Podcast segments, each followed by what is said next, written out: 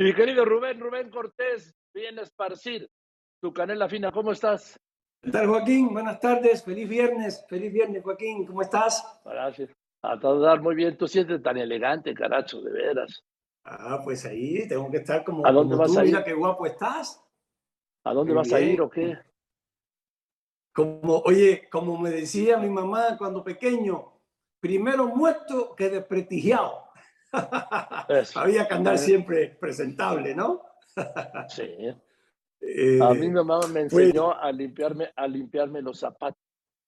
Eso, eso, la fecha. ese, limpiarme los zapatos, esas cosas. Fíjate, tenemos infancias comunes, tú y yo. Me acuerdo que siempre eh, teníamos cuando pequeños, yo tengo todavía, siempre le digo a Santino, hay que tener una ropa para salir. Sea, una ropa para salir, o sea, uno tiene que tener una ropa guardada para, antes le llamaban los, los entierros, los, eh, las bodas, pues sí, hay que tener la ropita guardada para estos días, ¿verdad? Bueno. Venga, venga Eh. de ahí. ¿Qué traes, Rubén? Fíjate que quería abundar contigo, Joaquín, este tema llevado y traído en los últimos meses, en los últimos tiempos en el país, el tema de la militarización. Pues eh, sí, no me dejarás mentir, tú tampoco, o sea, creo que ningún demócrata está a favor de la militarización de un país porque el poder militar tiene que estar separado, está establecido en las constituciones eh, democráticas, separado del poder civil. Sin embargo, yo en este caso insisto en separar. Estamos viviendo en México una situación de emergencia hace años con el asalto del crimen organizado a la paz pública y ningún gobierno mexicano ha podido establecer una policía civil eh, eficaz. Eso es un hecho irreversible. Por eso yo quisiera, insisto, en separar militarización para mí no es que el ejército esté en las calles. Un ejército puede estar en las calles a manera de emergencia, dure lo que dure la emergencia, y eso no es militarizar, eso es tener personas capacitadas que están cuidando a la población. Yo reitero, pongo un ejemplo cercano al periodismo, la proximidad es básica. Eh, yo prefiero que una persona como Omar García Harfuch sea el jefe de la policía en la Ciudad de México, un profesional de este tema eh, y que sea el que nos cuide. Él sabe cómo hacerlo. Eh, los profesionales, los militares sabrán cómo cuidarnos, pero militarización no es eso. Militarización es que el gobierno, el Estado, le dé a los militares facultades que no tienen que tener. No es su desempeño. Tú hablabas ahorita de un arqueólogo que se, se dedica a no sé qué otra función. Eh, zapatero a sus zapatos, hablando coloquialmente. Es, director, eh, el ejército Rubén. no tiene que hacer negocio, Es, Joaquín.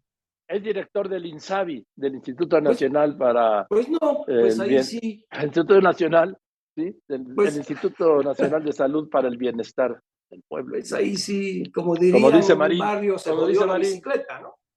Ni modo que un No, Instituto aquí no. Nacional de Salud sea para el malestar, pero hay que poner la etiqueta bienestar como se le pone ahora a todo, desde el gas, ¿sí? como Salinas se lo ponía Carlos Salinas a todo, era solidaridad. Pues sí, es un poco, es un poco lo mismo. ¿eh? Ayer el presidente se, se reunió con la hija de Pedro Aspe, eh, economista, que es el padre, Pedro Aspe, del neoliberalismo mexicano. ¿eh? Fue el secretario eh.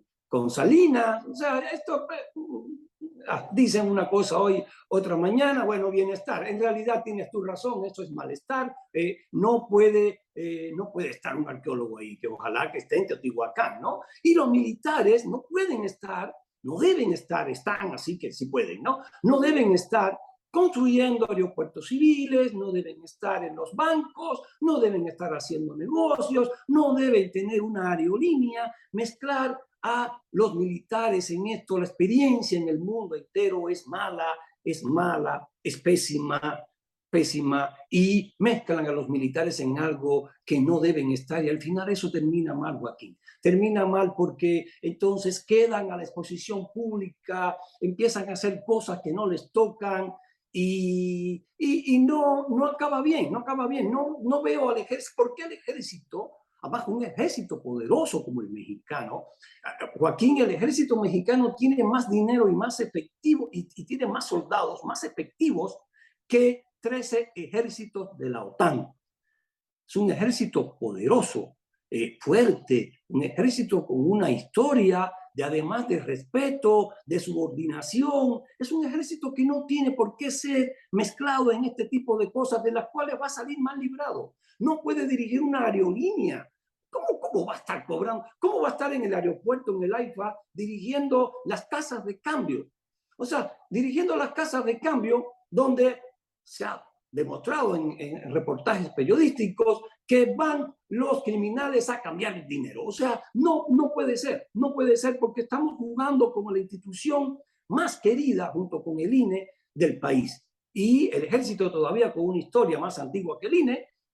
Y porque el ejército, aunque parezca, fíjate que es una frase que viene viene de antes, es una frase que dijo Fidel Castro en el año 59, el ejército pueblo uniformado, en el caso de México es absolutamente cierto. El ejército mexicano viene del pueblo, el ejército mexicano va a salir, voy a sonar clasista, pero bueno, eh, ya lo voy a decir. El ejército mexicano no es un ejército de generales de dos y tres apellidos, ni de cuatro apellidos. Son Juan Pérez, Juan García, o sea, son gente humilde, gente que viene realmente de la raza, es un ejército que sí es de verdad pueblo uniformado, aunque suene a mí, no me gusta eh, la palabra porque suena a propaganda, pero de verdad viene del pueblo, es un ejército que ha estado siempre ahí en las inundaciones, eh, con un que otro señalamiento en muchos años de historia, Tlatelolco por acá, por allá, pero es un ejército que hay que cuidar. México tiene que cuidar a su ejército y mal está haciendo este gobierno en heredarle a los siguientes a un ejército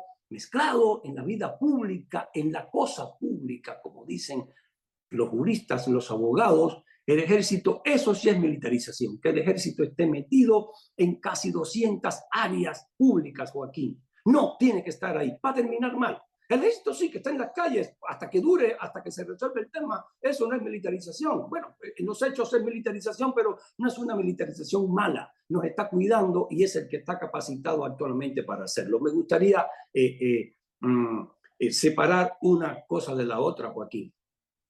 Así es. En fin, Rubencito, pues te mando un abrazo. Gracias. Buen fin de semana. Abrazo, Joaquín, te quiero mucho. Abrazo largo, con cariño. Que estés muy bien. Que estés muy bien. Oye, besos y abrazos Santino ya. ¿Cómo pasó el tiempo, no? Al poeta Ahí ya tenemos un poeta, ya, ya la semana próxima aparece su poemario Icaria, Joaquín. Eh, ah, pues. que, que por ahí en todos los libros apareces en cuarteles de invierno.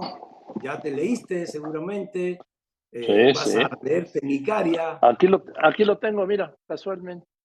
Ahí está Cuarteles de Invierno, de la editorial Purgante, libro familiar, un libro que defiende la estructura familiar, la estructura de padres e hijos, de esta civilización de los padres y los hijos. Eh, es un tema que va mucho contigo también, esta generación eh, que cuida a los suyos, que trata de estar con los suyos, que vive para los suyos, porque alguien que no quiera a su familia y no está con su familia, Joaquín, pues yo creo que no quiere a nadie, ¿no?